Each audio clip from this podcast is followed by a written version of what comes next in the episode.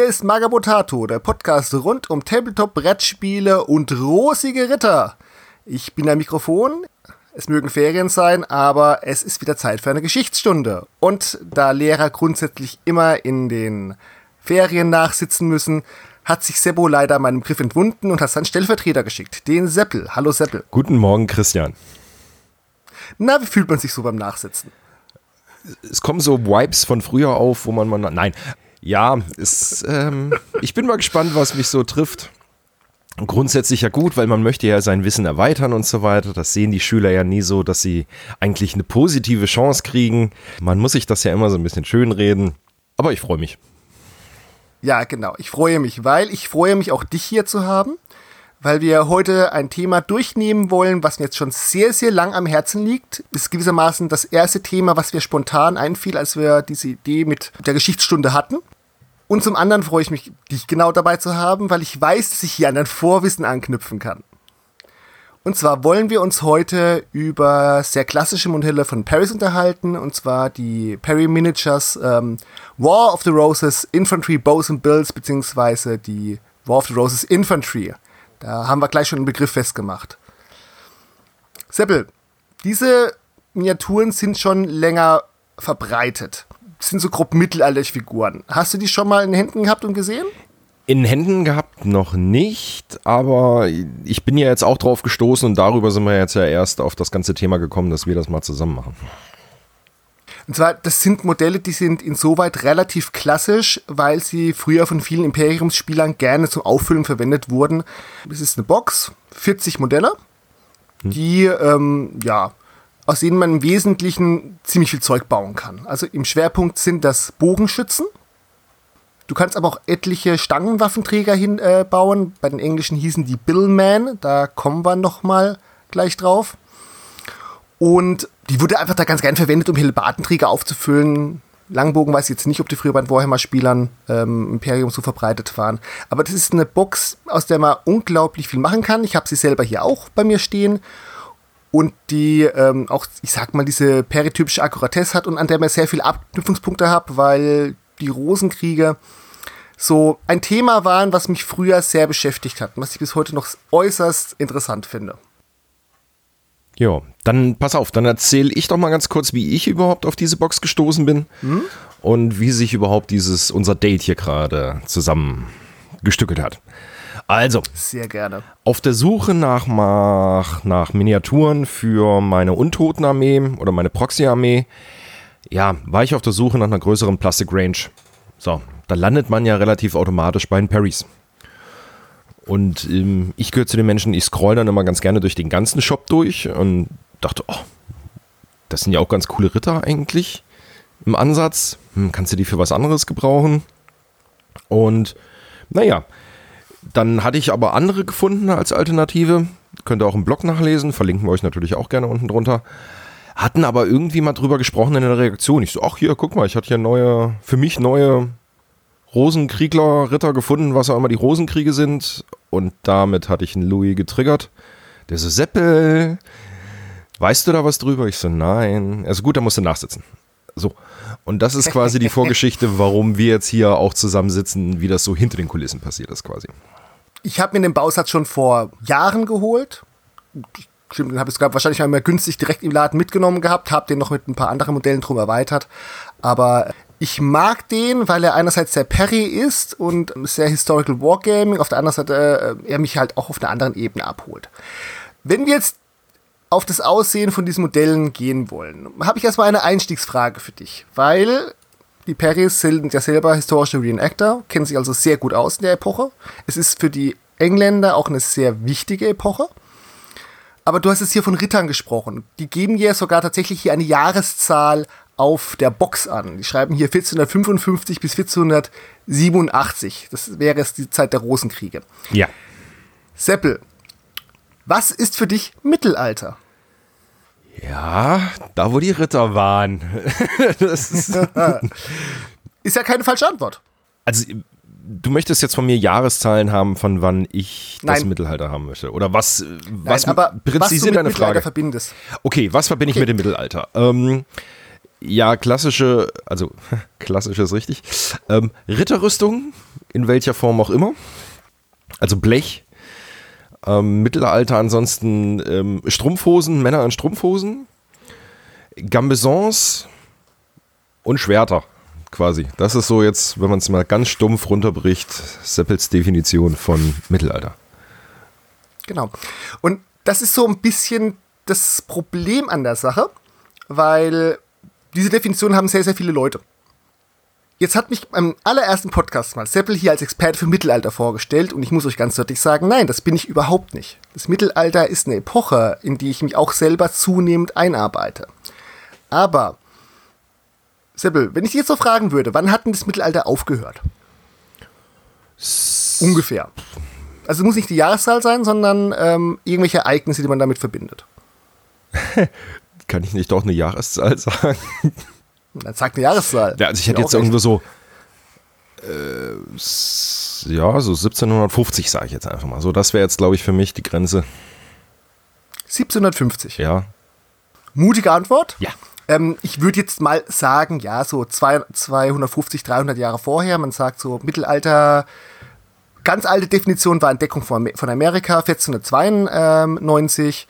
Man kann auch sagen, Fall von Konstantinopel, 1453 allgemein Einführung des Buchdrucks. Man, Im Deutschen Reich macht man das so ein bisschen fest, manchmal am, äh, am Kaiser Maximilian, dem letzten Ritter und dem ersten Kanonier. Aber so Ende 1400, das ausgehendes 15. Jahrhundert, hat das Mittelalter aufgehört. Das war jetzt auch nicht so strikt, heute ist Mittelalter, morgen ist Renaissance, sondern das waren Prozesse, die je nachdem, wo du warst, gingen die nämlich langsam ineinander über. Aber diese Box hier, die Perry-Modelle ähm, und ähm, auch dieser Konflikt, die Rosenkriege, waren schon noch sehr mittelalterlich. Auch weil ähm, England da an manchen Punkten ein kleines bisschen abgehängt war für manche Sachen. Wenn ich jetzt, dich jetzt aber auf der anderen Seite frage, wann das Mittelalter angefangen hat, ohne dass du mir eine Jahreszahl sagst, was wüsstest du dann? Das wäre so für mich äh, ein bisschen vor den Kreuzzügen quasi gefühlt. Mhm. Da kann man sich auch streiten. Es wäre tatsächlich noch ein bisschen früher. Manche sagen, okay, wenn die Antike endet, fängt das Mittelalter an. Manche packen da so eine Völkerwanderungszeit oder so eine Dark Age Zeit rüber, die für manche dann wieder ins Frühmittelalter übergeht. Wir können aber sicher sagen, dass das Mittelalter auf jeden Fall ab 800, also Karl der Große war, und die meisten Leute sagen schon irgendwann in den 500ern. So, wenn wir uns jetzt diese Epoche angucken, Mittelalter, geschmäht, alles schmutzig, alles dunkel, auf allem der braune, braune Mittelalterfilter drauf. Reden wir jetzt also von einer Epoche, die, die doppelt so lange ging, wie sie jetzt vergangen ist. Also das, was wir in der Neuzeit reden, mit vielen, vielen Epochen, ist ungefähr nur halb so lang wie das, was wir als Mittelalter bezeichnen. Und deswegen gibt es da sehr große Unterscheidungen. Frühmittelalter, Hochmittelalter, Spätmittelalter. Aber, wie wir gerade gesagt haben, diese Perry-Box hier ist spätmittelalterlich und zwar so ziemlich Letz das letzte Fitzel Mittelalter, was du noch abkriegst. Also hochmoderner wird es im Mittelalter nicht mehr. Und das ist sehr, sehr wichtig im Hintergrund zu behalten, wenn wir uns jetzt nämlich diese Modelle angucken. Weil wir sehen jetzt hier Männer in Strumpfhosen. Wir sehen diese Wappenröcke, also diese weiten Röcke. Wir sehen diese Gambesons. Und wir sehen auch dieses Blech, also geschobene Rüstungen, Harnische, geschlossene Brustpanzer. Das ist alles Spätmittelalter. In anderen Zeiten des Mittelalters haben wir das nicht. In der Kreuzzüge wurden solche Rüstungen nicht getragen unter Karl dem Großen, Wikingerzeit, wurden solche Rüstungen nicht getragen. Du machst meine Kindheit kaputt. Da kommen wir dann gleich noch dazu, wenn wir uns mal genau angucken, warum die so haben. Aber gucken wir uns das mal an. Also wir haben jetzt gesagt, diese, diese Modelle sind, ich sag mal, sehr Perry in der Hinsicht, das sind wirklich Soldaten im Kampf, weil die haben nicht viel Klimbim dabei. Nee, ich kann ja mal so ein bisschen beschreiben, was ich sehe. Also wir haben eigentlich, wenn wir jetzt von den Bogenschützen, wenn wir mit denen mal anfangen, sind halt äh, verschiedene Dudes, die mehr oder, mehr oder weniger aktiv den Bogen in der Hand haben. Sie haben vielleicht nochmal ein Lederbeutelchen dabei, wo vielleicht eine Ersatzszene drin ist, aber ansonsten stehen sie relativ ohne Klimbim, wie du es gerade so schön gesagt hast, auf dem Feld. Es sind, was ich persönlich ganz cool finde, ähm, war ja früher oft so, dass die Pfeile vor einem in den Boden gesteckt wurden. Ähm, da sind einzelne Pfeilpakete, die halt im Boden stecken, dass man die schön auf der Base drapieren kann. Das finde ich noch ganz hübsch. Aber ansonsten haben sie entweder einen kleinen Metallhelm auf oder einfach nur einen Stoff. Wie nennt man das? Google? Nee, ähm. Ach, so ein Stoffmützchen auf. Ansonsten. Genau, eine Mütze. Eine Google wurde da schon nicht Google, mehr stimmt, Google war das mit dem langen und über die Schultern. Das ist einfach nur eine Mütze. Ja. Und ansonsten haben sie mal sinnvoll sogar hier die, diese Unterarmschützer, wo die Sehne dran klatscht, wenn, wenn sie losgelassen wird. Und ansonsten war es das. Also.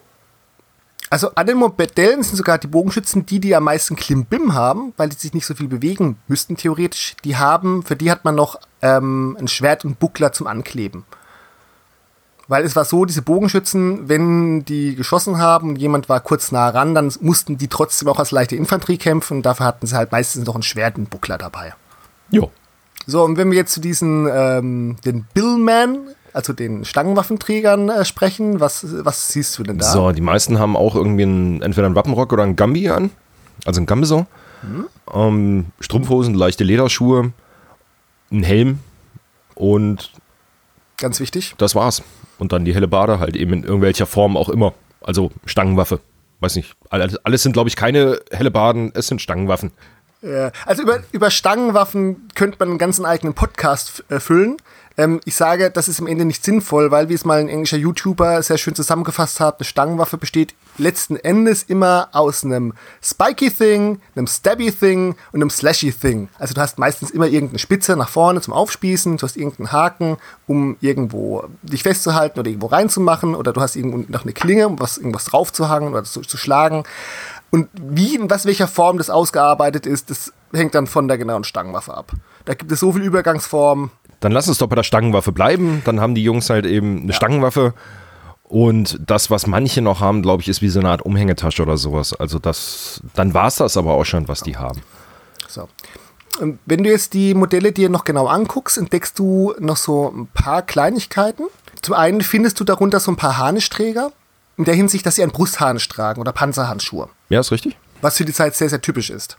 Also, um es mal so zu sagen, es ist ein absolutes Klischee zu glauben, dass so ein Harnisch nur von Rittern getragen wurde oder von reichen Personen. Wir sind zwar noch weit von irgendwelchen Manufakturen und Massenherstellung fertig, aber das war zu dem Zeitpunkt eine Rüstung, die schon verbreitet war und wenn man es sich leisten konnte, hat man es sich geleistet.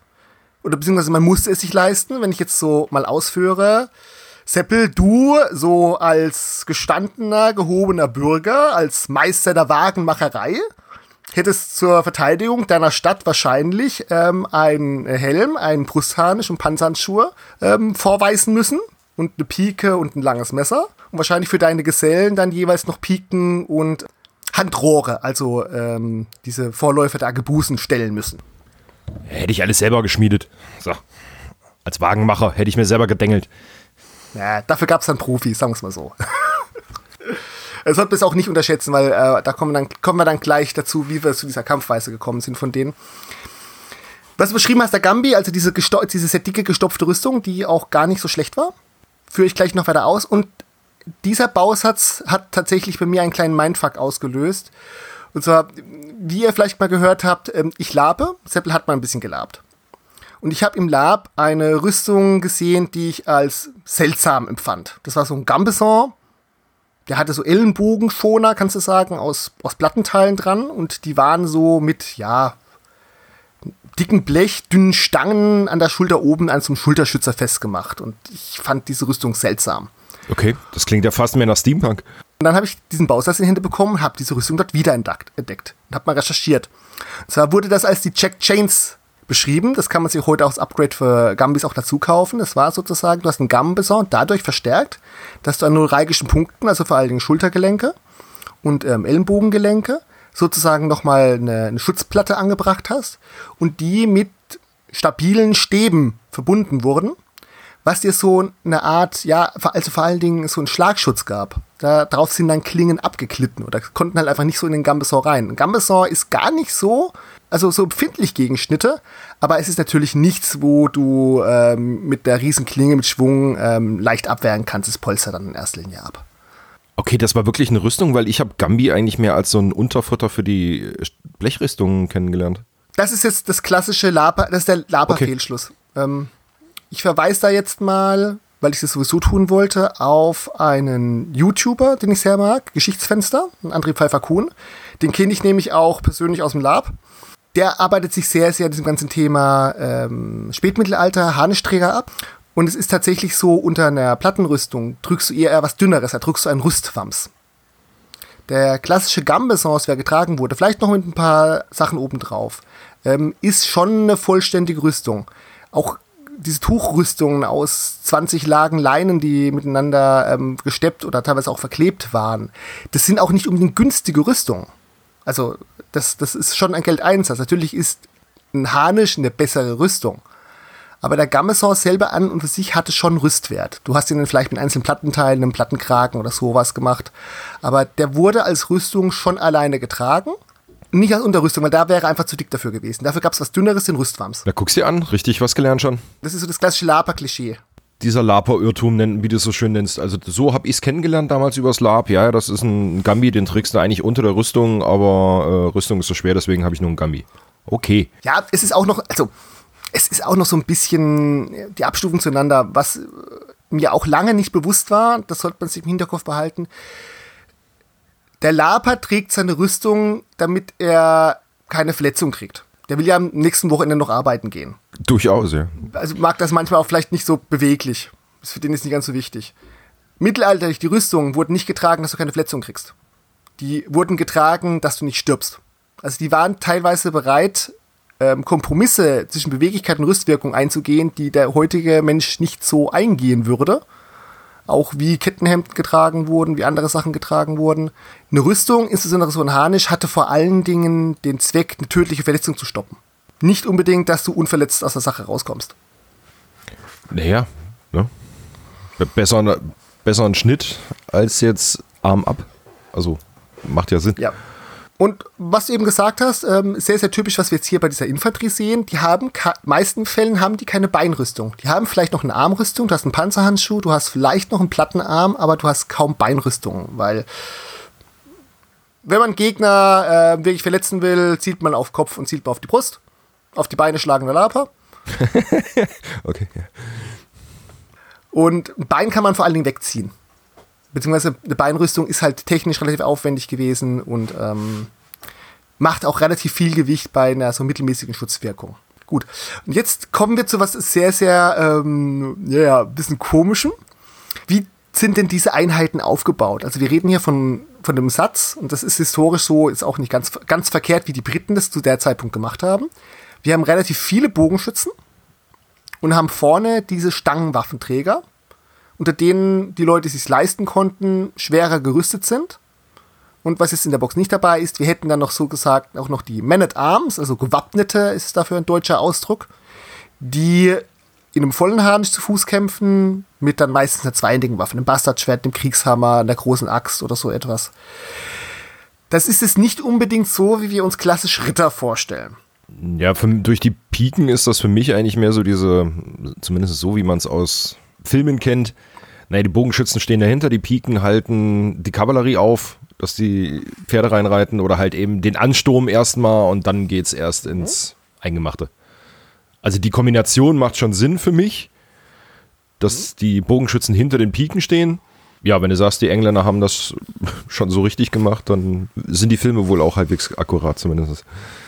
Ja, also weil viele Leute haben halt einfach bei, äh, bei Ritter und beim Mittelalter die Vorstellung erstens Schilde und zweitens ähm, Lanzenreiter. Ja, das, also das äh, trifft schon das romantische Bild des Mittelalters trifft es bei mir. Genau. Das wäre nämlich Hochmittelalter. Wir sind ja aber schon im Spätmittelalter. Und wenn man verstehen will, warum jetzt diese Aufstellung im Speziellen so sinnvoll war oder interessant war oder auch ein paar ganz große Schwächen hatte, müssen wir uns so drei, vier Faktoren angucken. Erstens, wir haben gerade von diesen Plattenrüstungen gesprochen. Harnisch das war eine Entwicklung, dass die Rüstungen immer besser wurden. Hat man vorher noch Kettenhemden getragen. Wir wissen aus der Sicht von einem Pfeil sind Kettenhemden in erster Linie eine Menge verbundener Löcher miteinander. Wie ein Käse? Ja, ja ein gut gemachtes Kettenhemd konnte auch, also das sind Pfeile dann durchaus auch stecken geblieben, je nachdem, was du unten drunter noch getragen hast. Aber so eine Vollplatte ähm, arbeitet halt nicht nach dem Effekt, der Pfeil kommt nicht durch, sondern der Pfeil wird halt einfach eher abgelenkt. Und diese Rüstungen wurden, ich weiß nicht, ob es technisch einfach so war oder ob es dann einfach ähm, ja, State of the Art, man hat sich weiterentwickelt war, wurden einfach weiter verbreitet. Ich denke, die Blecherbearbeitungstechnik ist verbessert, es wurde verbessert, sie konnten ein bisschen besser Stahl härten. Sollte man auch immer vergessen, es war nicht einfach nur ein weiches Blech, es war gehärteter Stahl. Also da wurden Härtetechniken angewandt. Haben sie das Geheimnis des Stahls ergründet? Mhm. Ja, Stahl war schon eine Weile da, aber dass man das auch in so also eben auch in so äh, in großen Blechen ähm, gemacht hat. Grundsätzlich Här Härteverfahren, ja, muss man halt wissen. Das hat man mit Erfahrung und mittlerweile auch rausbekommen gehabt. Also diese Rüstungen haben sich auch gar nicht so äh, verdengelt, so irgendwas, sondern das sind Sachen einfach abgeglitten. Oder sie sind schlicht und ergreifend gebrochen. Also die Sachen, die draufgeknallt sind und nicht die Rüstung. Ja, ja, da kommen wir jetzt nämlich gleich dazu. So, wenn du jetzt so eine Rüstung hast, ist es nicht mehr nötig, dass du den Schild als primäre Schutzwaffe hast. Zum anderen kommst du mit so, ich sag mal, einem klassischen einhändigen Schwert da nicht mehr unbedingt so arg viel weiter. Also das haben sich tatsächlich die Kampfweisen ein bisschen verändert. Ritter gegen Ritter. Aber auch so allgemein, ähm, das war dann die Zeit, da kamen dann auch, also auch diese Halbschwerttechniken, dass du ein Schwert kürzer gegriffen hast, dass du das auch besser in irgendwo eine Schwachstelle reinlenken kannst. Oder dass man schlicht und ergreifend gesagt hat, ja okay, ich brauche kein Schild mehr. Ich bin gegen Pfeile durch so eine, einen vollständigen Harnisch eigentlich ganz ordentlich geschützt. Ja, ich habe eine zweite Hand. Die benutze ich jetzt, um was Größeres zu verwenden. Ich benutze es jetzt für eine Pike. Ich benutze es jetzt für einen, für einen leitender Hammer. Also die zweitigen Kriegshämmer. Ich benutze das jetzt für ein großes Bastardschwert. Ich benutze es für was, was ein bisschen mehr Wumms hat. Das ist einfach nur ein Schwert. Oder ich benutze es eben dann um eine, für eine Stangenwaffe, um entweder diesen Ritter oben vom Pferd runterzuholen oder um ähm, damit Leute reinzuhauen. Weil, man sollte jetzt nicht überschätzen, dass diese ähm, Stangenwaffen sehr groß rüstungsbrechend waren. Aber ähm, mit denen konntest du halt schon auch eine andere Wucht entwickeln als ähm, mit so einem Schwert auch, auch ein bisschen, ein bisschen weiter weg und konntest dann auch Leute reinklangeln, wenn es dann irgendwann mal auf dem Boden lagen oder halt mal genug, genug blöde Verletzungen hatten, konntest du dann halt auch anhebeln und gucken, wo kommst du in eine Schwachstelle rein. So, das wäre der erste Punkt. Feuerwaffen sind hier jetzt noch gar nicht so wichtig, aber das fällt unter dem Zeit bisschen unter das Ding, man macht tendenziell die Rüstung besser. Viel hilft viel, war schon immer so. Man sollte jetzt auch das Gewicht von seiner Rüstung nicht überschätzen. Also das Klischee, ein Ritter könnte nicht auf sein Pferd steigen, stimmt nicht die waren niemals so dämlich. Das waren vielleicht Sachen, spezielle Rüstungen für die Turnierreiterei, aber in der Rüstung konntest du dich immer bewegen. Du warst vielleicht langsamer, du musstest ein bisschen mit der Aufdauer aufpassen, aber ganz viele Klischees, die es da gibt, stimmen schlicht und ergreifend nicht. Die haben in diesen Rüstungen gekämpft. Die sind vielleicht nicht lange marschiert. Aber einen Tag in der Rüstung bis, haben die teilweise schon mal durchstehen müssen. Und wer Rüstung leisten konnte, hatte sie. Das andere ist, was wir zu dem Zeitpunkt gerade haben, ist die ähm, sogenannte Infanterierevolution des Spätmittelalters. Und zwar, wenn wir uns wieder an das Klischee von Rittern erinnern. Ähm, Hochmittelalter, Ritter mit der Lanze, schwere Kavallerie. Das sieht aus der Sicht von Infanterie immer ein bisschen blöd aus. Und es war erstens lange das Klischee, du kannst keine Schlacht ohne schwere Kavallerie gewinnen. Und zweitens, so im hochmittelalterlichen Verständnis war das manchmal so, so naja, man will ja eigentlich die Schlacht, wenn man schon eine hat, lieber mit anderen Rittern austragen. Die Infanterie, die soll lieber wegbleiben und das Lager bewachen oder ach, ja, ich nehme halt lieber einen anderen Ritter gefangen, als jetzt da mir drei, vier Infanteriemänner umzumetzeln. Viel Ruhm, viel eher. Galt als nicht so günstig. Es war schon, Infanterie war zwar immer, ja, Infanterie war zwar immer nötig für Belagerungen, um einfach um Stellungen zu halten, um Sachen einzunehmen, aber so richtig ernst genommen hat sie einfach keiner um Schlacht zu gewinnen, brauchst du schwere Kavallerie. In ungünstigen Gelände, ja, Infanterie kann da schon gefährlich werden, aber du hast da dein paar Waffenknechte und auf die reiten jetzt mal zwei, drei Ritter zu. Ja, ich, ich weiß nicht, ob du da stehen bleibst. Dummerweise hat diese Weisheit keiner den räuberischen Gebirgsvölkern vom Rande Europas gesagt. Und zwar den Schweizern und den Schotten. Die hätte ich natürlich beide als erstes genannt, in der Kombination vor allem. ja. Und zwar war es einfach so, die, ähm, die Schotten waren immer, also es gibt immer das schöne Klischee, dass die Schotten keine vernünftige Kavallerie hatten. Das ist, ist ein Running Gag durch eigentlich bis in die Neuzeit rein. Was die Schotten aber entwickelten, war der Schildron. Und zwar, das ist eine Abwehrtaktik gegen Kavallerie, wo man sich sozusagen mit vielen langen Speeren eingeigelt hat. Ja, genau, das meinte ich. Das, das meinte ich vorhin. Ja, ganz genau das. Gut, dann kommt die Kavallerie halt nicht rein. Auch wenn es davon jetzt ein bisschen mehr gibt. Ist halt nicht so blöd, wenn der Gegner viele Bögen mitbringt. Also, ja, kann man, werden wir noch mal drüber reden, aber naja. Und irgendwann sind die eben auf diesen Trichter gekommen, ja gut, wenn wir viele Leute, wenn wir unsere viele Leute mit Speeren so in einen massiven Block stellen und mit denen einfach vorwärts drücken, äh, können wir auch andere Formationen wegdrücken. Also können wir, die Reiter kommen nicht an uns ran vielleicht. Wir haben alle unsere Äxte dabei, wenn jemand nahe kommt, dann schlagen wir dann halt äh, mit der Axt irgendwie den Kopf ein, aber sonst schieben wir schön Spieß voran. so haben die teilweise als die sogenannten schottischen Unabhängigkeitskriege 13 Ebbes, haben die schon gegen die Engländer gewonnen, auch gegen engländische Fußformationen und ähm, Bogenschützen. Und zur absoluten Perfektion haben das dann zum Zeitpunkt an die Schweizer geführt. Die sind dann auf den Spießhaufen gekommen, den Gewalthaufen. Vielleicht hast du das schon mal gehört? Nee. Die haben dann wirklich halt gezeigt, dass viele Leute mit Stangenwaffen, mit langen Spießen nicht nur ähm, Kavallerie abwehren können und auch vorgehen können, sondern auch wirklich offensiv besiegen können. Die haben dann so viel Momentum gehabt, sind vorangerannt mit ihrem Spieß. Das war wirklich eine Menschenwalze, da erinnern wir uns jetzt wieder an den Podcast, den ich mit Seppo hatte, an diese, dass da wieder diese Phalanx-Taktiken so ein bisschen aufkamen. Wo vorher Schildwall vor allen Dingen beliebt war, war dann halt diese Wende zu, du hast besser organisierte Infanterie, die in einem großen Block mit ähm, Stangenwaffen und langen Speeren vorgeht. So, und jetzt speziell, um zu dieser Kampfweise zu kommen, brauchen wir noch einen dritten Faktor. Und dann sind wir schon bei England im Hundertjährigen Krieg. Die Engländer haben 1200 bis irgendwann angefangen, ihr Nachbargebiet ähm, Wales zu erobern.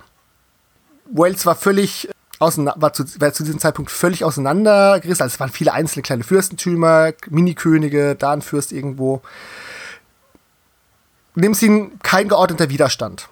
Der Widerstand, den sie dabei hatten, waren tatsächlich, dass die Waliser sich teilweise versteckt haben sie mit Bogenschützen beschossen haben.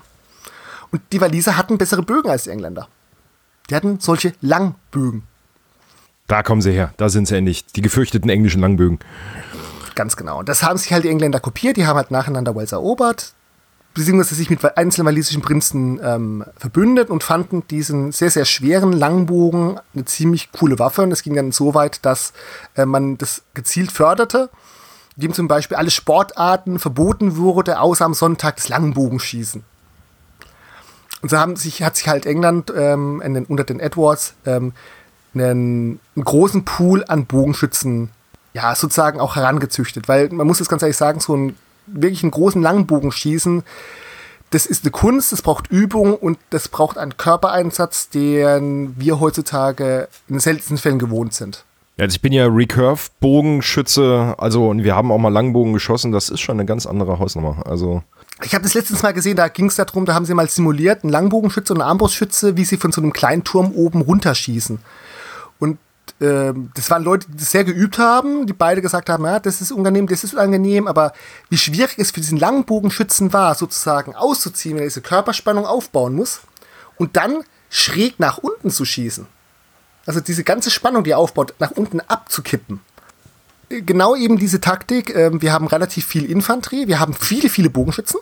Also die Mehrheit der Infanterie wurde mit Bogenschützen ausgestattet, weil die Engländer es konnten. Wir stellen davor Infanterie mit diesen Bill-Hooks. Deswegen nennt sich diese Taktik Bill and Bows. Also der Bill-Hook ist diese sehr britische Form von dieser Stangenwaffe, die, wenn man jetzt mal böse ist, für den Bauern relativ einfach zu verwenden war, weil er es gewohnt war von den Geräten, mit denen er Büsche und Bäume entastet hat. Also so eine lange Stange, wo du, einen Haken, wo du so einen Haken, eine Klinge dran hast, um Äste abzuschlagen. Damit konnte man umgehen, damit kann man auch gut Franzosen ähm, umbringen. Ja.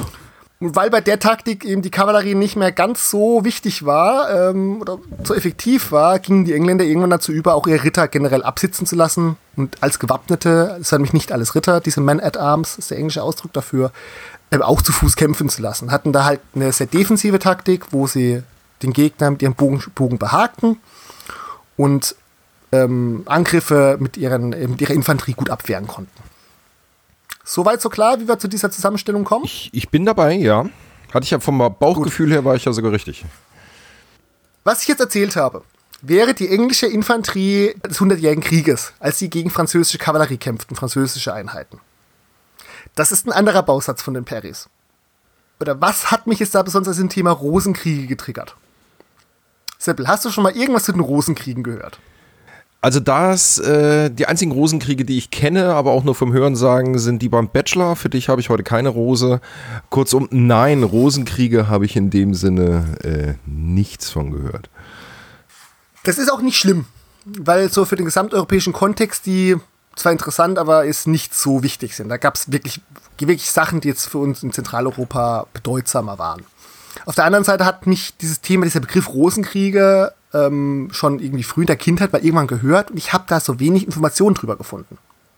Gut, einen Rosenkrieg kennt man ja eigentlich meistens so bei, bei Scheidungen oder sowas, irgendwie, dass zwei Parteien, ja, also so wie der Begriff halt eben für uns im heutigen Sprachgebrauch geprägt ist, ähm, dass zwei Parteien, die sich mal geliebt haben oder halt eben gar nicht so sind, dass die da trotzdem sich mittlerweile nicht mehr so mögen. Ja. Tatsächlich sind aber, wenn wir jetzt so diese, ähm, diese englisch-amerikanische Popkultur angucken, die Rosenkriege gar nicht so unwichtig. Da gibt es viele Leute, die Bücher drin geschrieben haben. Da gab es vor 10, 15 Jahren auch in England nochmal eine, auch eine wichtige Serie, wo vor allem die wichtigen Königinnen oder Adligen im Rosenkrieg sehr thematisiert wurden. Aber mit 1455 bis 1487 haben wir ja da schon mal so eine Zeitspanne und dies ist auch nicht so gerade kurz. Deswegen, man kann nicht von einem Rosenkrieg sprechen, sondern das waren die Rosenkriege. Und warum hießen die so? Ähm, die Rosenkriege waren im Prinzip ein Konflikt des englischen Hochadels um die Thronfolge. Und zwar kämpfte dabei sozusagen die rote Rose des Hauses Lancaster gegen die weiße Rose des Hauses York. Wenn er nicht an manchen Stellen so ein paar seltsame, ja, ich sag mal, Spitzen gehabt hätte, wäre dieser Krieg eigentlich ein bisschen operettenhaft. Weil, ähm, müssen uns vorstellen, also einerseits sind wir hier nicht beim hochmittelalterlichen ähm, Schlachtgeschehen oder Kämpfen, wo sich dann einfach gegenseitig ein paar Ritter die Köpfe einschlagen, um sich gegenseitig als Geißel zu nehmen und sich auszulösen. Und dabei halt, ja, ein bisschen Fußvolk auch noch äh, Pops geht. Und auf der anderen Seite sind wir halt auch nicht irgendwie bei den, was danach kommt, bei den Religionskriegen, wo du einfach teilweise schon mit dem Gegner nicht mehr richtig verhandeln konntest, sondern das waren sehr dezidiert, es ging darum, wer wird Stelle König anstelle des Königs oder wer hat die Macht im Reich. Deswegen, was ich so gefunden habe, ist auf der Ebene von der Bevölkerung, auch auf der, der Barone, war das ein sehr, sehr überschaubarer Konflikt eigentlich. Da, klar, da wurde mal geplündert, da wurde mal, ähm, da wurde auch mal ein Dorf ausgeraubt da wurde manchmal Hochtechnologie zerstört, indem man eine Mühle angezündet hat oder äh, irgendwo eine Brücke zerstört wurde. Also überschaubar meinst du jetzt mit den Ausmaßen, also jetzt was, was passiert ist und nicht ja, von der Länge her. Was passiert ist. Ja. Also der hundertjährige Krieg ging deutlich länger, zwar mehr als 100 Jahre, aber ähm, hatte auch nicht diese großen, ähm, diese großen Aus Ausstänge. Es gab dann zwar ein paar andere Sachen, aber da reden wir mal gezielt über den hundertjährigen Krieg drüber irgendwann mal. Für den Hochadel war dieser Krieg mörderisch. Weil es an ganz vielen Punkten darum ging, ähm, sozusagen die Köpfe der gegnerischen Partei auszuschalten. Hm. Und ähm, jetzt fangen wir mal so ein bisschen von vorne an. Äh, wie, wie kam es denn dazu? Warum ist denn dieser äh, Krieg so interessant oder operettenhaft oder wichtig? Und äh, warum, was kann man da an Lektionen draus lernen? Ist letzten Endes, äh, wie, wie kam es dazu? Naja, England hatte zu dem Zeitpunkt gerade den Hundertjährigen Krieg gegen Frankreich verloren. Was insbesondere dazu führte, dass ähm, England quasi keine Besitzung mehr auf dem Kontinent hatte. Das ist für uns heute so ein bisschen seltsam, aber ähm, gerade im Hochmittelalter oder im frühen Spätmittelalter ähm, hatte der englische König eigentlich mehr Ländereien in Frankreich als in England. Und deswegen waren die Rosenkriege relativ wichtig, um, oder der Hundertjährige Krieg relativ wichtig, um die englische Identität auszubilden, als Abgrenzung gegen Frankreich. Bis, bis ins 19. Jahrhundert war ja für England immer Frankreich der, das große Problem, der große Feind. England hat den Hundertjährigen Krieg gerade verloren. Der aktuelle König, Heinrich VI., ja, kurz gesagt, ist geisteskrank.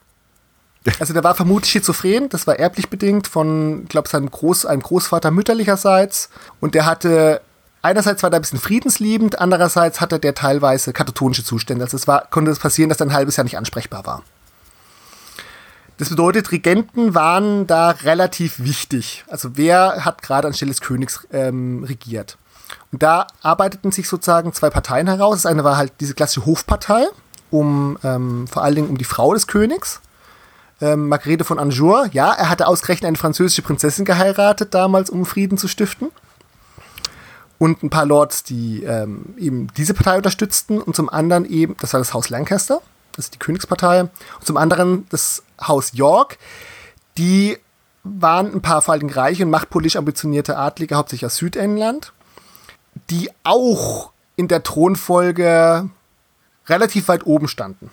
Also gerade dadurch, dass der König am Anfang noch keinen Sohn hatte, wäre der eine ähm, Duke of York wäre potenziell Thronfolger gewesen und agiert auch als Regent. Was immer halt so ist, wenn, wenn man einen Krieg verloren hat. Erstens ist es sehr viel große Unzufriedenheit. Zweitens, es gibt noch sehr, sehr viele Leute, ähm, die Erfahrung mit Krieg und Waffen haben. Wie gesagt, wir haben gerade einen 100-jährigen Krieg überstanden. Das war zwar nicht 100 Jahre durchgehender Krieg, aber ähm, es gab halt relativ große Mengen an Leuten, die vom Bauern ins Krieghandwerk gewechselt waren und das nicht unbedingt vielleicht als Bauer wieder zurückarbeiten wollte.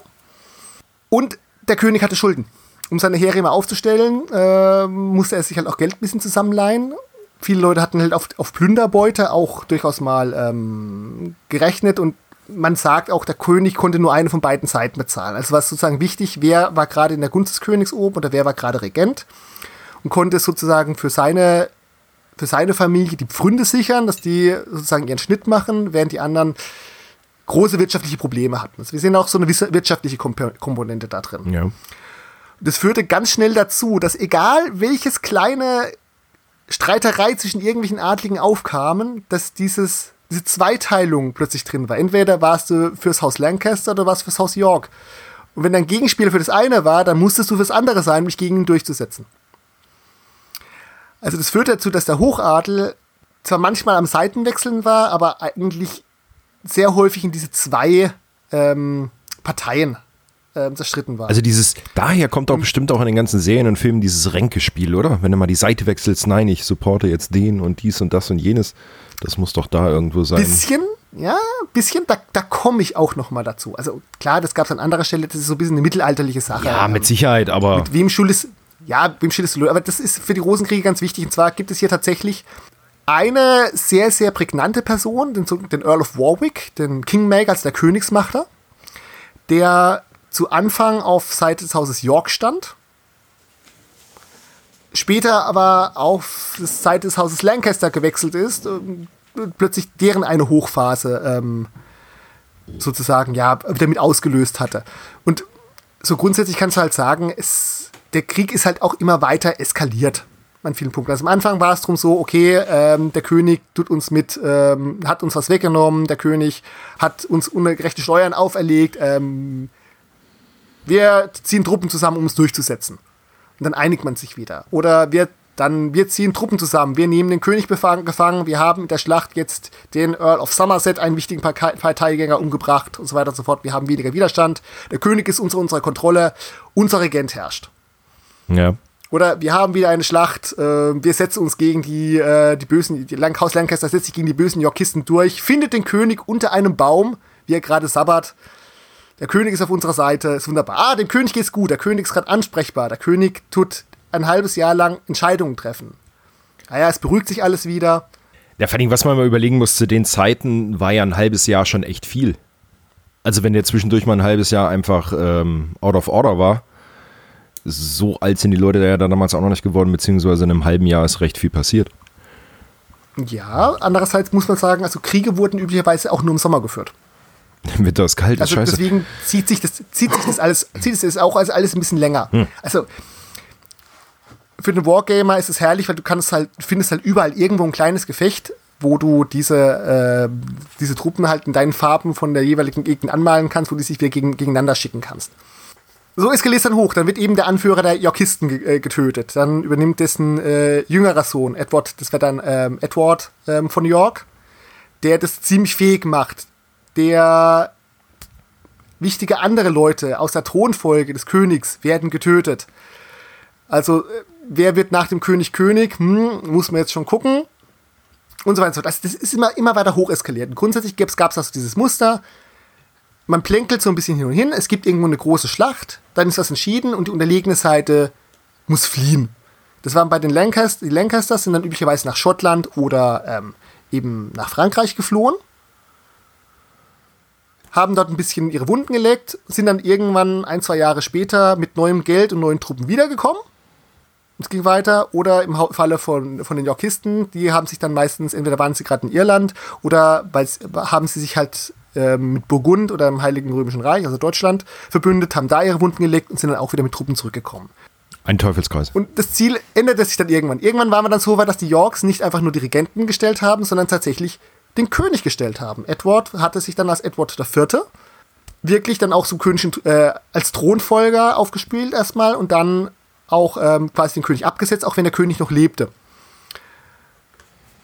Dann gewinnt wieder die Lancaster-Seite was, auch wunderbar. Dann gewinnt die York-Seite was. Okay, das Haus Lancaster ist ziemlich geschlagen. Ähm, der König, ja, lebt nicht mehr. Das ist dann ein paar Mal vorgekommen. Also, wahrscheinlich wurde er ermordet, aber der König ist nicht einfach gestorben. Und dadurch war an der Stelle dann die ähm, Herrschaft des Hauses ähm, York gesichert. Und Edward IV. machte das dann auch relativ kompetent. Also am Anfang war, galt er als sehr unbeliebt, das war dann nochmal so ein Auf für, für, das Haus Lancaster, aber letzten Endes hat er danach eine ähm, ganz ordentliche Herrschaft aufgemacht, hat auch das Land befriedet. Der hatte nur zwei Nachteile. Erstens, er hat aus Liebe geheiratet. Oh Gott, nein, wie kann er nur? Ja, das, das war tatsächlich ein Problem. Deswegen ist auch der dann der berühmte Königsmacher, der Earl of Warwick, ist ähm, auch hat auch deswegen die Seiten gewechselt, weil er dachte, okay, der König muss ja eigentlich politisch heiraten, möglichst irgendwo hin, wo weiteres Geld kommt oder wo eine günstige politische Verbindung ist, nach Burgund, vielleicht auch nach, nach Frankreich. Nein, Edward hat ähm, Elizabeth Woosley geheiratet. Den Namen muss man sich nicht merken, ist aber für die ähm, englische Genealogie relativ wichtig deren Familie nach ausgerechnet noch Lancasters waren, die ähm, dann auch zum Haus York rüber gewechselt sind. Also waren so ein bisschen Bäumchen, Bäumchen wechseldig. Hat was von Romeo und Julia, die Tochter vom Bösen halt. Ja. Ja, nur dass sie es überlebt haben. Ja, okay. Das, das muss, muss man auch ganz ehrlich sagen. Margaret von Anjou oder Elizabeth Boosley, auch wenn da immer die Männer ähm, gern mal auf der, in der Schlacht umgebracht wurden oder hinterher hingerichtet wurden, ähm, die Frauen wurden nicht, ange, wurden nicht angetatscht. Also so weit war es auch noch. Ähm, da, äh, interessanterweise gab es an denen nie einen politischen Mord. Die waren dann halt nie wichtig genug oder deren ihre Töchter. Also, mit der hat er auch Nachkommen in die Welt gesetzt. Wie man das so schön sagt, das Zitat kommt einem vielleicht bekannt vor. Äh, äh, heir and a spare, also er hatte einen Erben und noch einen äh, Ersatzerben. Alles wunderbar. Und dann hat er noch einen zweiten Nachteil. Edward IV. ist gestorben. Und zwar bevor sein Sohn volljährig war naja, der war zwölf, das war ein Zeitpunkt überbrückbar, wir brauchen einen Regenten. Wir haben einen Regenten. Wir haben den Bruder von Edward, Richard, Richard of Gloucester, den nutzen wir zu lang als Regenten. Wunderbar. Und wenn es dann so weit ist, dass der, äh, dass der Kronprinz König werden kann, bringen wir den zur Sicherheit in den Tower. Das war so eine Tradition auch. Also bevor der Krönung mussten die auch immer in den Tower gebracht werden oder wurden, äh, weil der halt auch A, gut befestigt war und das war halt auch so eine Sache, wo man den Thronprinz unterbrachte. Dass der Tower halt auch später, vielleicht auch schon zu dem Zeitpunkt auch das Gefängnis der Könige von England war, ja gut, anderes Thema. Nebensächlich. Ja, und Richard of Gloucester, auch bekannt als Richard III., der hat dann nach einer Weile festgestellt, dass ja offensichtlich die Söhne von Edward unehelich sein müssen. Also hat die mal schlicht enterbt. Hat sich damit erstmal selber zum König gemacht. Der böse Onkel wieder, da ist er wieder. Ja, ja, und die beiden Prinzen im Turm sind verschwunden. Also, das ist tatsächlich bis heute noch die Legende vom Mythos der, der beiden Princes in the Tower. Die sind wirklich verschwunden, über die wurde nicht mehr geredet. Okay. Man weiß nicht, wo die abgeblieben sind. Das perfekte Verbrechen quasi. Ja, ja, also es wurde an Hof nicht drüber geredet. Es ist völlig unklar, weil wenn sie einen Unfall gehabt hätten, hätte es ja wahrscheinlich eine Beerdigung gegeben. Wenn sie ermordet worden wären, hätte man ja wahrscheinlich irgendwo drüber geredet, es gäbe Anschuldigungen gegeben, aber tatsächlich sind die da verschwunden. Also es wurden dann 200 Jahre später im Tower eine Kiste gefunden, der man zwei Kinderskelette gefunden hat, wo man dann auch sagte, ah, das waren die Prinzessin der Tower, die hat Richard böse umgebracht, die wurden dann auch begraben. Ähm, ich meine, in der St. Paul's Cathedral, also wo auch die englischen Könige untergebracht werden. Ich bin mir nicht sicher, ob sie da eben noch liegen, aber bis heute hat man darauf verzichtet, da DNS-Proben zu machen, was jetzt ja heute möglich wäre, weil man es nicht mehr exprimieren wo wollte. Ja. Gibt es gute Gründe dafür. Auf der anderen Seite muss man auch sagen, es wurden solche Mock-up-Prozesse gemacht, in denen man versuchte, ähm, Richard III. diese Morde anzuhängen. Es ist nicht gelungen. Also nach heutiger Gesetzgebung, wenn man sich alle Fakten, alles was man sich, und wir reden in einer Zeit, da gibt es schon viele Quellen, arbeitet, man könnte ihm den Mord nicht anhängen. Nicht mal eine Mitwisserschaft. Deswegen, Princess in Power ist wurde groß aufgebluschert, aber das war nur so eine Sache. Und das war, dass halt Richard III. sich zum König ausgerufen hat nach einer längeren Phase des Friedens. Das war dann letzten Endes der Tropfen, der es fast überlaufen gebracht hat. Die Lancaster haben dann doch noch einen ähm, Thronprätendenten gefunden, der irgendwie einen Anspruch hatte, dass sie in der Bretagne versteckt hatte. Henry Tudor. Grundsätzlich englische Könige müssen Heinrich, Henry oder Edward heißen. Zumindest in der Zeit. Und der, weil dieser Adlige hat halt von Wales auskommend dann sozusagen die Lancaster-Truppen gesammelt und ähm, hat halt nochmal einen großen Aufstand gegen Richard of York organisiert. Und da kam es dann halt zur bekannten Schlacht von Bosworth, ähm, wo es ein bisschen hin und her wiegte, wo die Lancasterianer am Gewinnen waren, vor allen Dingen als eine Verstärkung der Yorkisten nicht kam, beziehungsweise sich dann eher bei den Lancastern eingereiht haben und ähm, ein Königreich für ein Pferd, ähm, ist auch ein bekanntes Zitat aus dem Zusammenhang. Richard of York hat dann halt nochmal gesagt, okay, wenn wir das jetzt irgendwie noch drehen wollen, müssen wir zentral Lancaster, müssen wir Henry Tudor angreifen, müssen den aus dem Weg schalten. Das klappte nicht, er ist auf dem Schlachtfeld gestorben. Und ähm, tatsächlich wurde Henry Tudor noch auf dem Schlachtfeld zum nächsten englischen König gekrönt. Und hat damit die Tudor-Dynastie begründet. Also später dann ähm, Heinrich VIII., Elisabeth I., diese ganzen bekannten englischen Könige, das sind dem seine ähm, Kinder und Enkel. Ah. Okay, und daher begründet sich quasi auch der Name drauf eigentlich, dass es ja nur zwischen diesen zwei Parteien da hin und her geht mit den Rosen. Genau, eben zwischen den beiden Rosen. Ach jo, genau. Henry Tudor hat noch eine sehr, sehr schlaue Sache gemacht. Er hat die Tochter von Edward IV. geheiratet und führte damit sozusagen die rote Rose des Hauses Lancaster mit der weißen Rose des Hauses York zusammen. Und daraus wurde dann tatsächlich als Haussymbol diese rot-weiße Rose des Hauses Tudor. Mhm. Das ist ein bisschen poetisch, aber es war tatsächlich so. Oh, ich finde das schön. Ich finde das eine schöne Geschichte. Wenn, wenn, wenn nicht dieser Hintergrund wäre, es wäre grundsätzlich eine schöne Idee, wenn nicht einfach dieser Hintergrund wäre. Genau, also wir konnten sagen, die haben sich gegenseitig so lange ausgerottet, bis keine Thronpräsidenten mehr übrig waren. Und die beiden, die übrig waren, haben halt geheiratet.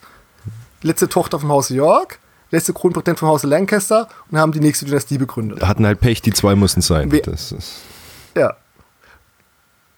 Und weil du jetzt meintest mit diesem Intrigieren und so weiter und so fort, es, du kannst ziemlich sicher sagen, einerseits die Rosenkriege sind für G.R.R. Martin auch ein Vorbild für Song of Ice and Fire. Also es wurde schon mehrfach hervorgehoben, wenn sozusagen der, der etwas ärmere, ehrenhafte Norden gegen einen intriganten, aber wirtschaftlich gut aufgestellten Süden kämpft.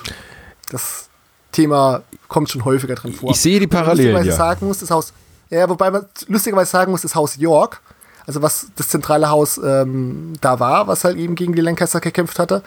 Ähm, die Stadt York selbst war absolute Hochburg des, Hochburg des Hauses Lancaster. Die Yorkisten waren eher im Süden unterwegs. Also die, das Haus York beherrschte zwar Yorkshire, mhm. aber die Stadt York selber war eine absolute Lancaster-Hochburg. Game of Thrones haben wir schon mal erwähnt, Song of Ice and Fire. Mhm. So, warum ist jetzt der, sind jetzt die Rosenkriege so interessant? Oder was ist das bisschen das Verrückte daran? Ähm, die Rosenkriege sind ein hervorragendes Beispiel für aktive Gesichtsfälschung. Generell, die Yorkisten werden nicht so positiv dargestellt. Insbesondere Richard III. gilt für viele als absolute Schurkengestalt, obwohl er wahrscheinlich gar nicht so viel übler war als viele andere englische Könige. Englische Thronfolge der Zeit war immer ein bisschen ähm, messy, wie es so schön heißt. Deswegen sagt auch Martin, ähm, Succession is always messy. War in der englischen Geschichte generell so, schon die letzten paar hundert Jahre. Aber, wie wir gerade gesagt haben, eine Enkelin von ähm, dem, diesem Heinrich Tudor, Elisabeth I., unter der Zeit gab es sehr bekannte Schriftsteller. Einen gewissen Shakespeare. Und da das Haus Tudor ja eher in dieser Tradition von dem Haus Lancaster war, wurden tatsächlich halt auch unter Shakespeare, und das sind Shakespeare-Dramen, diese Geschichte aus der Lancaster-Sicht erzählt. Und Richard III. zum Beispiel ist das klassische Drama eines Bösewichts. Also die bis heute im Theater beliebteste Schurkenrolle ist Richard III. Das ist der absolute Schurke. Mhm. Weil er in Shakespeare so dargestellt wurde. Auch viele andere Sachen, wie das dann auch mit dem Princess in the Tower aufgebauscht wurde, diese Geschichte, ist halt viel diese der Gewinner hat die Geschichte geschrieben und hat das danach halt kulturell äh, sehr ähm, vereinbart. Auch später wurden sehr viele Romane und sowas aus dieser Lancaster-Sicht eher geschrieben. Obwohl es halt doch ja, letzten Endes eine erweiterte Familienfehde war. Okay. Ein Thema möchte ich noch erklären, bevor wir gänzlich ausufern. Bitte. Wir haben jetzt gerade gesagt, wenn wir auf diese Modelle uns angucken, das ist schön, da kann man jeder, kann jeder seine, ähm, seine Stadt anmalen, die Adelsfamilie, die da gekämpft hat. Und äh, für den historischen Wargame ist das sehr lustig. Du kannst diesen einen Modellsatz nehmen, um Kämpf, alle Kämpfe in den Rosenkriegen festzustellen. Weil alle Leute diese Taktik, diese Truppen verwendet haben. Ich persönlich finde es aus Wargamer-Hinsicht ein bisschen langweilig, weil alle dieselbe Taktik verwenden, aber es sieht auf der Platte bestimmt gut aus. Ja. Das habe ich ja folgendes erzählt. Schilde sind weg, wir haben tendenziell eine bessere Schutzrüstung durch diese Plattenrüstung, wir haben sehr, sehr viele Bogenschützen, wir haben vorne diese Billmen, ähm, die da kämpfen. Diese Taktik war 1483 schon ein bisschen outdated, kann man sagen. Ja, wenn 87 vorbei ist, dann muss ja 83 jetzt schon langsam mal dann zum Ende kommen, ja. Ja, also das war dazu outdated, da hat man schon auf dem Kontinent schon, schon viel mehr Feuerwaffen verwendet. Die, die Briten hingen da einfach noch in ihren Langbögen fest. Ja. Ähm, wie stellst du dir vor, wie ein Kampf von zwei solchen Truppen gegeneinander aussieht? Also theoretisch recht langweilig, dadurch, dass es ja beides eher Defensivtaktiken waren. Irgendeiner musste ja äh, dann irgendwann mal anfangen, aber ansonsten, ich möchte es jetzt nicht mit Grabenkämpfen vergleichen, aber auf jeden Fall haben sie eigentlich auf den anderen gewartet und versucht immer so ein Stückchen ran und wer die längeren Bogenschützen hatte, hatte schon mal einen Vorteil. Also die besseren, die vielleicht die fünf Yards weiterschießen konnte.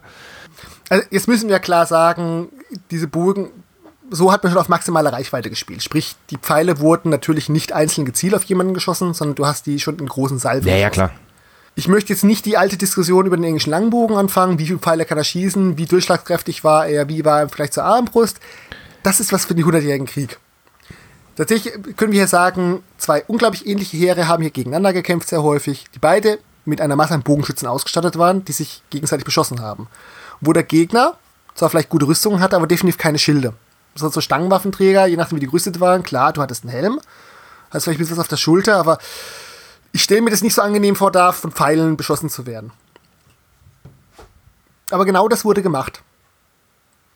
Und es ging mir halt darum, wer konnte weiter schießen. Und das beste Beispiel dafür ist die Schlacht von Tauten.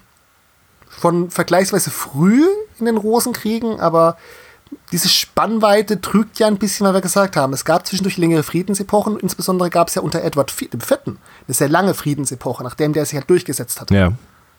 Das war dann erst, als dem seine Thronfolge anstand, dass das Haus Lancaster sich wieder gerührt hatte. Und zwar reden wir, Schlacht von Tauten, 1461, also relativ früh, mhm. was so ein wichtiger ähm, Wendepunkt war. Man streitet sich so ein bisschen drüber, wie viele Leute tatsächlich teilnahmen weil ja, so Soldlisten ähm, wurden gerne mal gefälscht. Da wurden gerne mal eine Person mehr angegeben, um mehr Sold zu bekommen, den man dann eingesackt hat und nicht an seine Leute weitergegeben hat. Aber man kann wohl sicher sagen, dass auf beiden Seiten ungefähr gleich verteilt 80.000 Teilnehmer teilnahmen. Das ist schon ein Wort. Da merkt man, dass wir im Spätmittelalter sind. Die Pest ist schon vorbei. Das Bevölkerungswachstum hat wieder angefangen. Es ist strittig. Es gibt so eine Rechnung, dass man sagt, dass da ungefähr 3% der männlichen waffenfähigen Bevölkerung dieser Schlacht kämpften, von gesamt England. Ähm, ja. Merken wir uns auf diese Größenordnung. 40.000 40 Seiten pro Teilnehmer. Das ist gerade in Kämpfen, die wir später haben, sehr, sehr viel. Okay. Wir haben gesagt, Kämpfe werden im Sommer geführt. Naja, diese Schlacht fand am 29. März an Palmsonntag statt. 1461. Und es war starker Schneefall. Und ähnlich starke Heere, die beiden Seiten hatten ähm, offenbar Lust, es mal ordentlich richtig auszurambulen. Wir dachten, wir stehen beide gut, wir müssen es jetzt mal hier durchsetzen. Anekdote, stimmt. Kurz vorher ähm, hatten die Lancaster unter ähm, Margaret von Anjou eine andere größere Schlacht in Südengland gewonnen. Ähm, die Stadt von London verweigerte aber ihrem Heer, ein, dass sie einziehen weil, kann man vielleicht nachvollziehen, das war eine französische Prinzessin mit einem Heer aus Schotten. Das wollten die Londoner vielleicht nicht unbedingt in die Stadt lassen. Blöde Mischung. Auf jeden Fall tauten Mittelengland, fand diese Stadt, äh, Stadt Schatz. Beide Seiten wollten sich durchsetzen, beide hatten ihre Kräfte zusammengezogen. Also kamen sie auf diese großartige Idee zu vereinbaren, wie man das halt damals so gemacht hat, no quarter would be asked nor given. Sprich, beide Seiten vereinbarten, keine Gefangenen zu machen. Das Lancaster Heer stand tendenziell etwas besser. Die hatten sich auf so einer Anhöhe positioniert. Wie gesagt, es war starker Schneefall. Die hatten einen Hügelhang im, im Rücken, also sie konnten nicht verfliert werden. Sie standen erhöht, konnten es tendenziell mit ihren Pfeilen weiterschießen, hatten noch Flüsse zur Seite, konnten also auch nicht leicht flankiert werden. Tolle Aufstellung für die. Ja. Tendenziell, die Rücken, äh, beiden Heere rücken aufeinander vor, York ein bisschen mehr, Lancaster nicht so sehr, die stehen tendenziell besser, stehen auf der Anhöhe, ihre Pfeile fliegen weiter, das ist gut. Die Yorks müssten eigentlich den Angriff übergehen. Dann dreht um 11 Uhr aber der Wind. Genau was du gesagt hast, okay, vorher war es so, die Yorkisten hätten vorrücken müssen, Gegner stand aber in einer besseren Position, Lancaster wollten sich nicht wegbewegen, sehr defensiv, man geht da nicht in die große Salve, man beschießt halt ein bisschen. Ja. Aber nachdem dann der Wind dreht und plötzlich die Pfeile der Lancasters nicht mehr weiterflogen, sondern die der Yorks besser fliegen, begannen die halt massive Salven zu schießen. Was dann halt die, das Lancaster her zwang, okay, wir müssen unsere eher gute Position vorrücken und müssen runter in den Nahkampf. Ja. Und dann gab es einen sehr langen Nahkampf, bis man sagen kann, am späten Nachmittag, wie gesagt, Tea Time. die Schlacht wurde begonnen, ist das Gefecht erhöht worden. Am späten Nachmittag heißt es, beginnt die Verstärkung der, ähm, der Yorks, die Flanken der Les Lancasters aufzurollen. Man muss sich das so vorstellen. Es war hoher Schneefall. Die Parteien mussten zwischendurch Kampfpausen vereinbaren, damit sie die Leichen wegräumen konnten, damit sie weiter kämpfen können. Wir haben es gesagt, seit 10 Uhr beschießen wir uns, späten Nachmittag beginnen die Lancaster, äh, beginnt die Lancaster-Flanke aufgerollt zu werden. Etwa um 22 Uhr heißt es dann, setzt bei der Lan beim Lancaster her eine panische Fluchtbewegung ein. Also du kannst dir vorstellen, was für ein Fleisch, was für ein Fleischwolf das gewesen sein muss. Ähm, wie lange die da ja, verkeilt ineinander waren, ja, von dem halt, Stockfinsteren äh, geflo äh, geflohen sind. Und da kam dann halt diese ähm, vorteilhafte Stellung der Lancasters wurde zu ihrem Nachteil, weil die sich nicht zurückziehen konnten einfach. Also klar, erstens hat man ausgemacht, es werden keine Gefangene gemacht. Man flieht auch nicht ganz so leicht. Und zweitens, sie konnten einfach nicht fliehen, ja. weil sie hätten über diese Hügelflanke nach unten müssen. Sie mussten über diesen zugefrorenen Fluss, wo dann auch viele ein teilweise eingebrochen sind. Die Schlacht von Tauten wird seit 1996 auch archäologisch erkundet und was man ähm, dort findet, birgt sich auch wirklich mit den Gerichten, dass halt einfach danach im Dunkeln die Jagd dann auf die Lancasters begann, die auf der Flucht waren. Man findet vor allen Dingen ganz viele, äh, also viele Skelette oder Waffen, äh, also ja, Leute, zwar mit Rüstung, aber häufig ohne Waffen. Also da wurden, müssen die Sachen auch teilweise weggeworfen sein und man findet vor allen Dingen ganz, ganz viele Schwert-, Streitachsen, Hammerwunden auf Hinterköpfen. Also sie wurden offensichtlich viele beim Fliehen niedergemacht. Okay. Und deswegen ist die Schlacht von Tauten ähm, ein bisschen bemerkenswert. Es ist bis heute die blutigste Schlacht der englischen Geschichte. Man redet, redet von 25.000 Toten an einem Tag. In allen Kämpfen, die danach in England oder auf, generell in Großbritannien stattfanden, gab es niemals mehr so viele Tote an einem einzigen Tag. Was bemerkenswert ist, dadurch, dass wir sehen, dass wir danach noch den englischen Bürgerkrieg hatten, 600 Ebbes, wo teilweise größeren Heeren gekämpft wurde, auf der anderen Seite nachvollziehbar ist, wenn du bedenkst, dass die letzte Schlacht auf britischem Boden 1700 irgendwas während der Jakobiten-Revolte ähm, stattfinden. Also es in England niemals eine größere Schlacht gab, nachdem die Bevölkerungsexplosion der, Neu also der Industrialisierung einsetzte.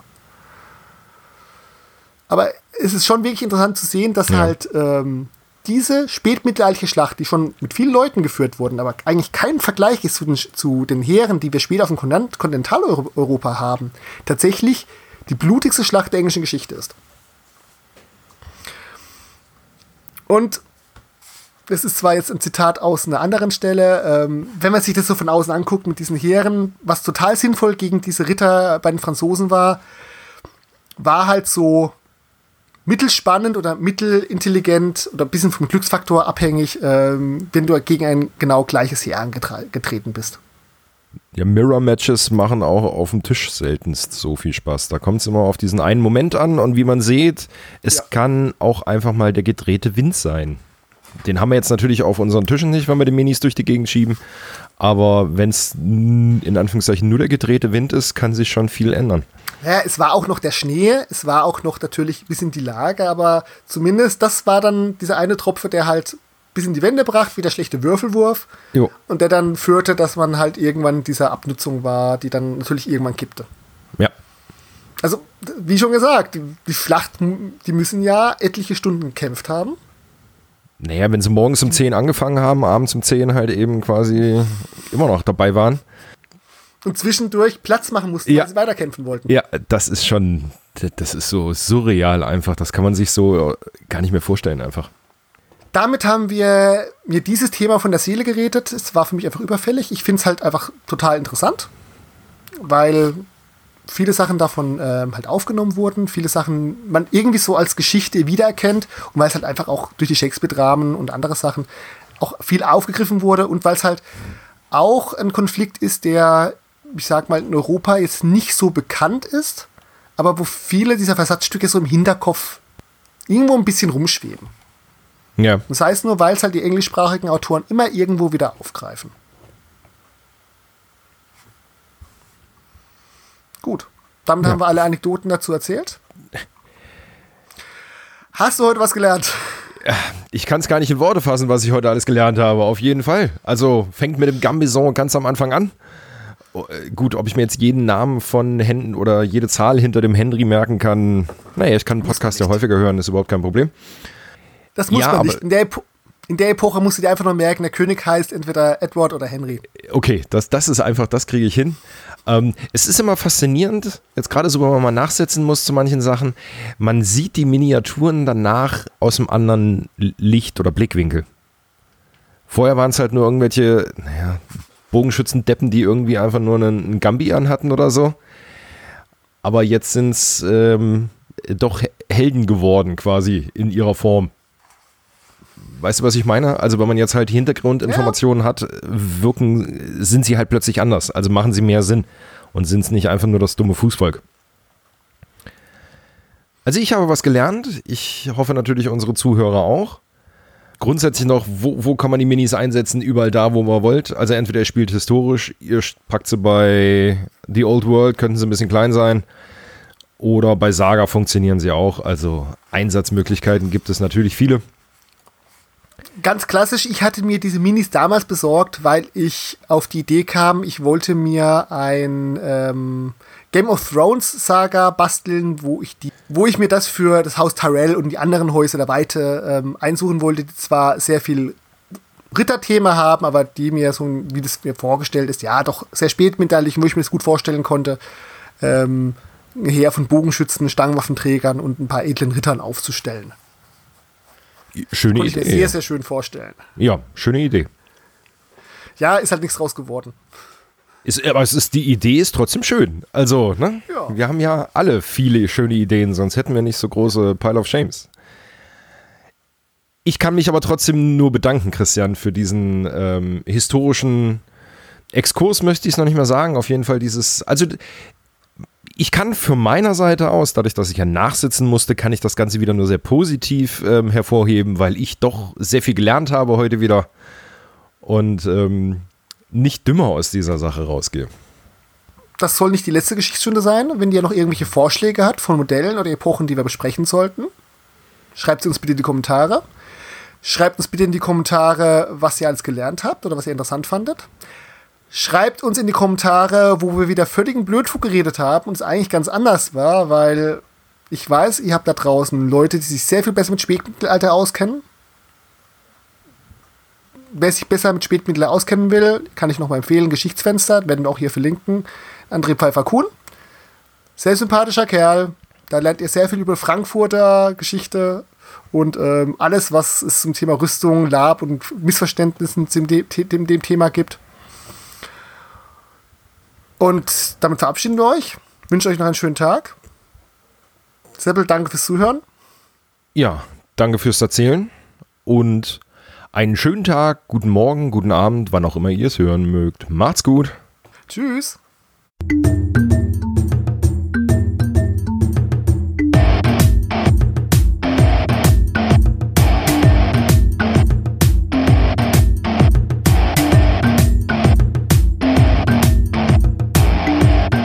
Magabotato, ein unabhängiges und kostenloses Projekt von Fans für Fans unseres gemeinsamen Hobbys. Gerne könnt ihr uns unterstützen, indem ihr uns entweder eine Spende über paypal.magabotato.de zukommen lasst oder uns auf www.patreon.com slash magabotato abonniert. Weiterhin freuen wir uns auch immer über gespendete Stunden für Ophonic. Den Button hierfür findet ihr auf unserer Website www.magabotato.de. Vielen Dank fürs Hören und bis bald!